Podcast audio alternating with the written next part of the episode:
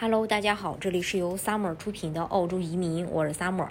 欢迎大家在听节目的同时发弹幕、写评论。想了解更多的移民资讯，可以加微信二四二二七五四四三八，或者是关注公众号“老移民 Summer”，关注国内外最专业的移民交流平台，一起交流移民路上遇到的各种疑难问题。让移民无后顾之忧。澳洲内政部表示，重大投资者签证可能会被取消，因为这个签证没有为国家增加价值。对此，澳中商会向内政部的移民审查递交了一份文件，呼吁工党保留这种被誉为“黄金门票”的重大投资者签证。同时，澳大利亚商会警告说，临时技术移民的最低工资上涨应该逐步实施。澳大利亚。工商会只希望适度上涨至六万澳元。在工作和技能峰会召开之前，工会呼吁将最低工资定为九万一千澳元，以减少对临时工的使用，并谨慎地同意增加永久移民，以换取更多的培训投资。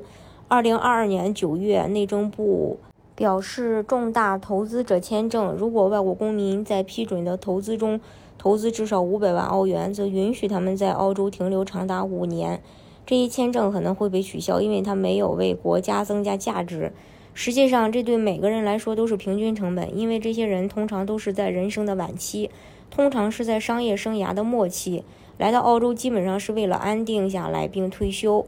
现在，我认为这不是我们迁移系统的有效使用。目前，我看不出有很多理由将其作为我们计划的一部分进行维护。二零一六年，生产力委员会建议废除这个签证，警告投资者签证容易欺诈。但是，澳中商会在其递交的文件中为重大投资者签证辩护，认为这是通过吸引，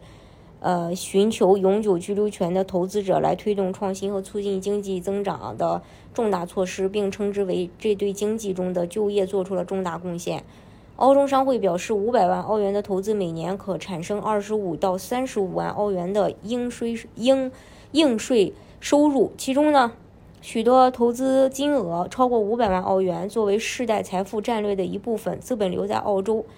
澳中商会还表示，可以通过改革签签证的规则，以要求对风险资本进行更多投资，或将最这个短停留要求从每年四十天增加到六十天，来解决政策中的明显弱点。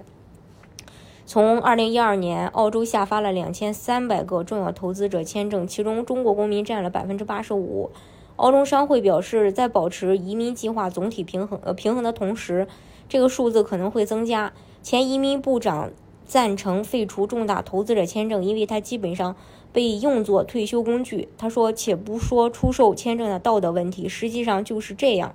我们从事出售签证的业务，我们卖的很便宜。”如果这是我们的目标，我们只能无法获得良好的投资回报。工党政府已将2022到2023财年的永久移民人数从16万增加到19.5万，但企业正在利用审查呼吁采取进一步措施来缓解劳动力短缺的问题。澳大利亚商业委员会发布了递交给审核的意见书，呼吁将移民水平设定为澳洲总人口的一定百分比，并提前四年提供这个。呃，估估计值意见书表示，这将建立并增加预期的移民摄入量。澳大利亚商业委员会表示，临时技术移民的最低工资不应超过六万五千澳元，但是二零一三年以来，最低工资一直被冻结在五点三九万澳元。即使是这个水平也很高，并且会排除许多贸易水平的职业。这些职业已被证明正在经历一些最严重的技能短缺。大家如果想具体去了解澳洲移民政策的话，可以加微信。二四二二七五四四三八，或者是关注公众号“老移民萨摩”，关注国内外最专业的移民交流平台，一起交流移民路上遇到的各种疑难问题，让移民无后顾之忧。